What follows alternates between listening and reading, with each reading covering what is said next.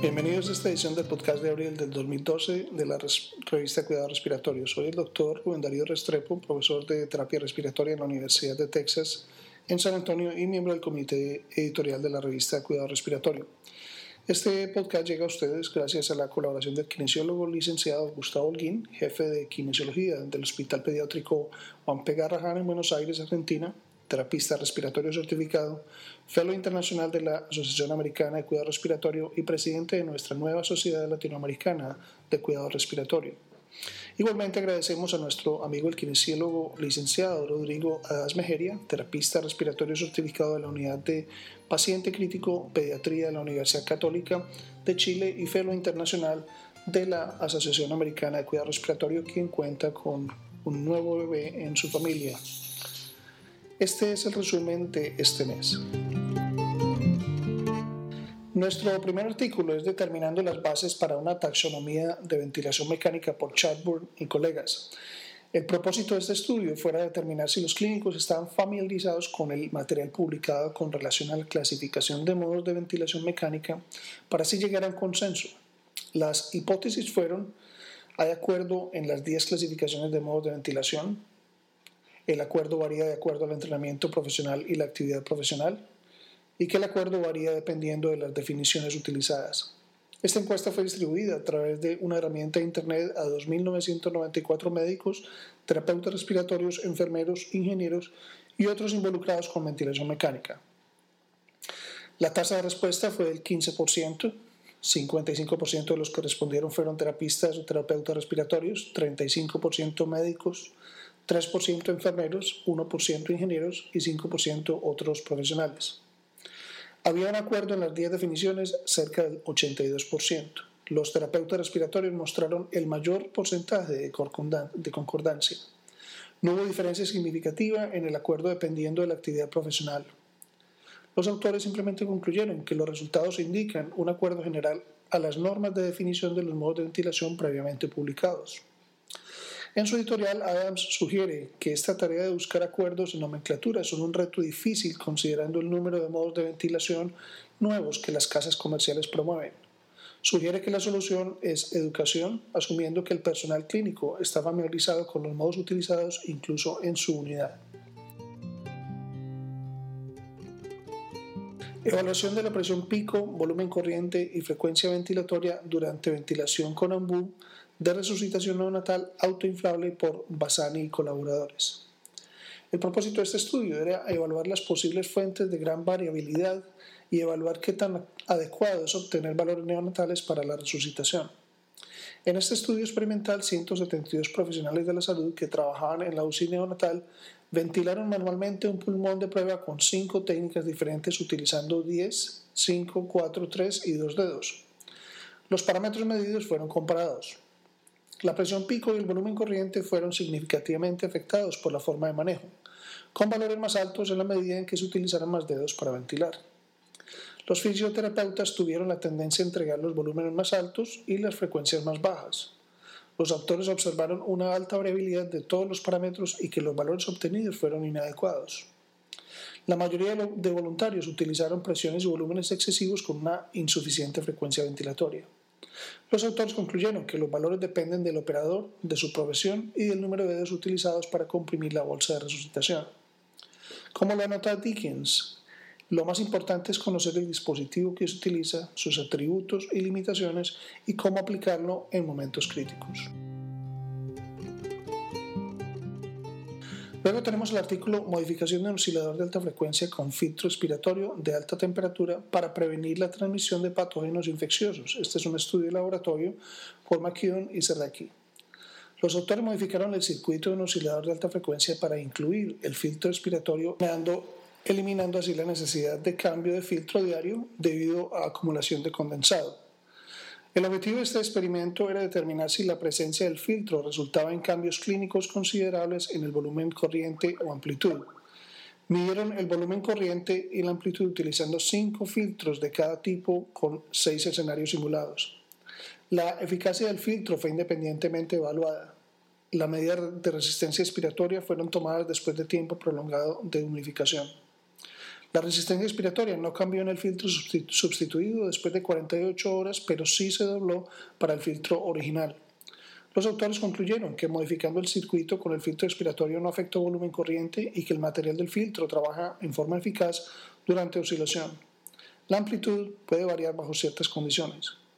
En su editorial, Berlinsky anota que al ser un estudio in vitro es una, tiene una limitación, pero lo importante es minimizar el riesgo de exposición ambiental a los trabajadores de la salud.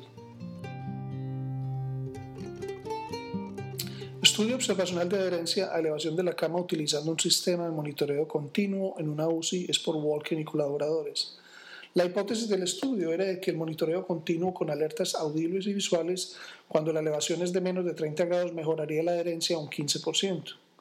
La elevación de la cama fue monitoreada y registrada en una estación de monitoreo central y fue visualizada en un monitor de la cama de 16 a 24 unidades médicas. Evaluación manual fue realizada dos veces al día a diferentes horas.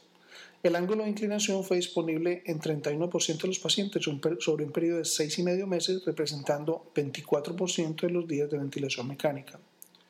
El monitoreo continuo fue, fue realizado por 7.720 horas.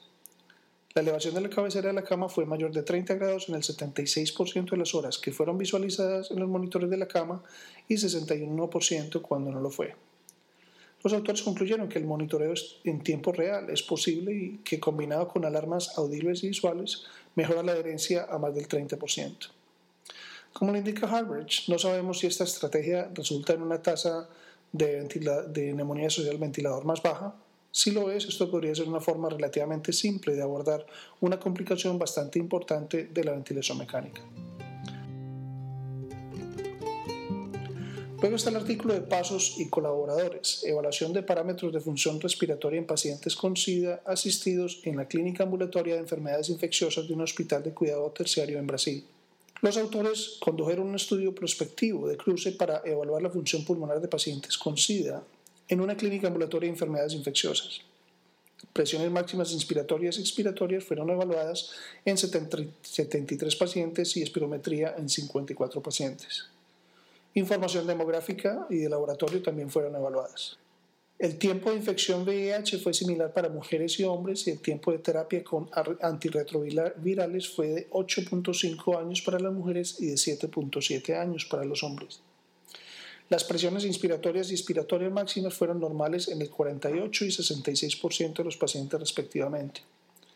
El uso de tenofovir y la presencia de tos al momento en que la prueba fue tomada fueron independientemente asociadas con una presión expiratoria máxima por debajo del valor de predicción.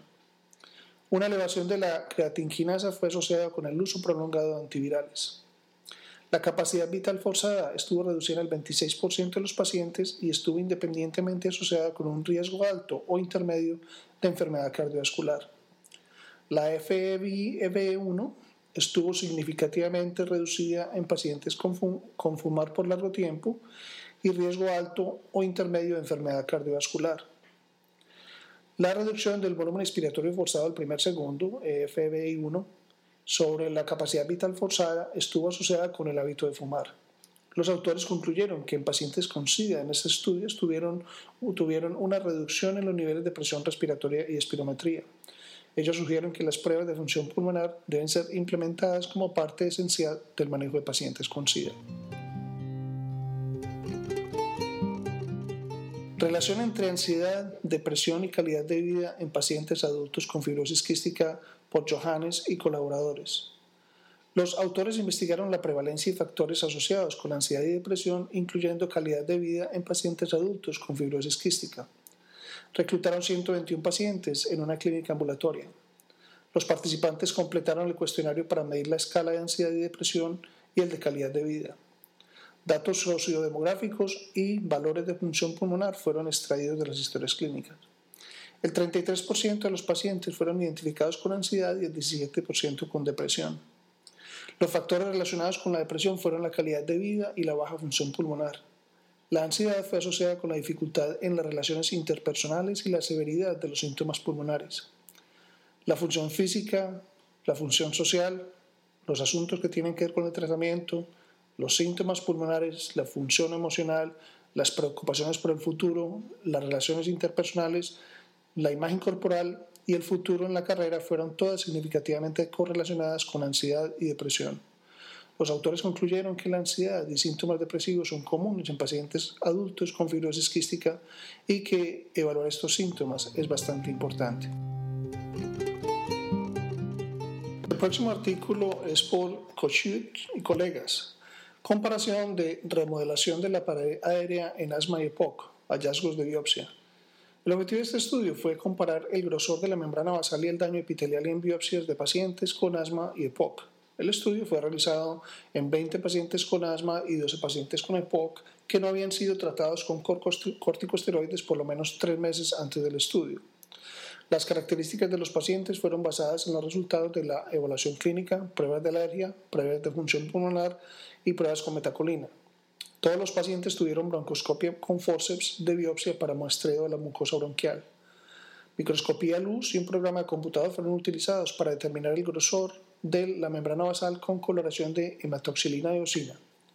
Denudación y daño epitelial fueron igualmente evaluados, independientemente por dos patólogos.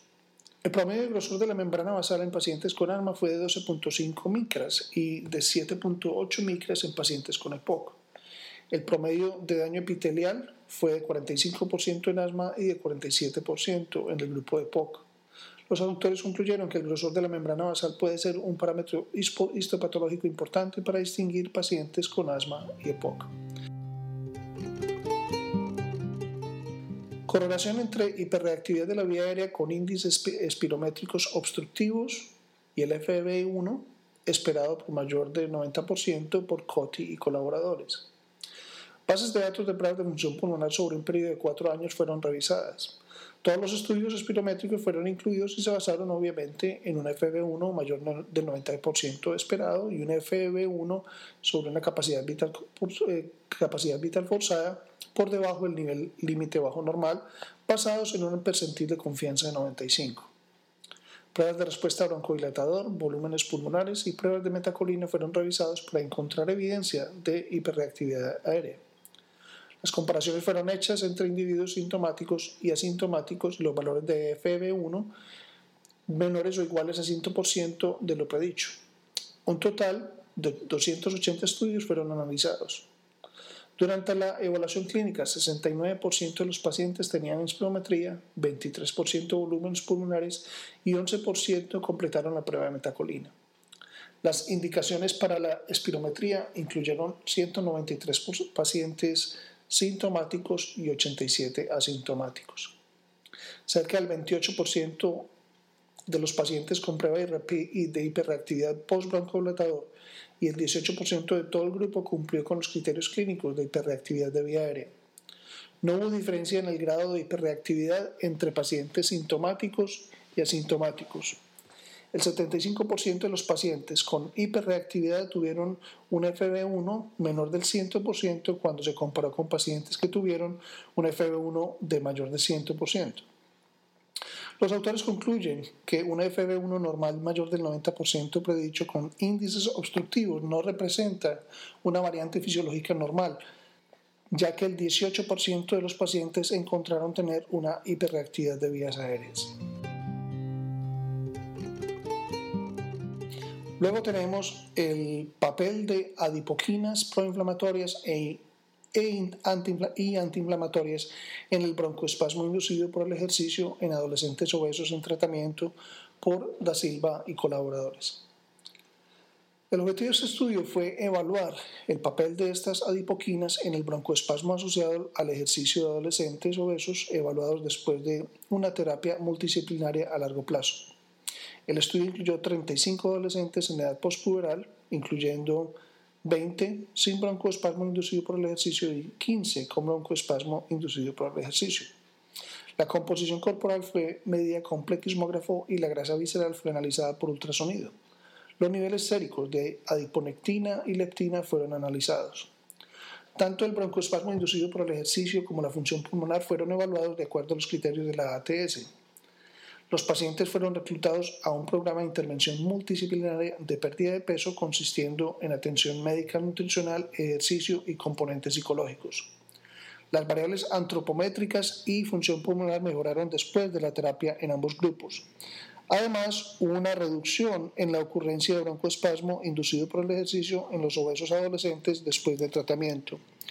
Hubo un aumento de los niveles de adiponectina y una reducción de la leptina después de la terapia. Adicionalmente, un, F1, un FB1 bajo fue un factor de riesgo asociado con el broncoespasmo de base y fue correlacionado también después del tratamiento con cambios antropométricos y máximo consumo de oxígeno, al igual que el perfil adipokinético. Los autores concluyen que un año de terapia interdisciplinaria disminuyó la frecuencia de broncoespasmo en pacientes obesos, al igual que un aumento en la función pulmonar y mejoría de las adipoquinas pro y antiinflamatorias. Nuestro trabajo final es de ineficiencia ventilatoria como factor limitante para el ejercicio, para el ejercicio en pacientes con APOC por Caviedes y colaboradores.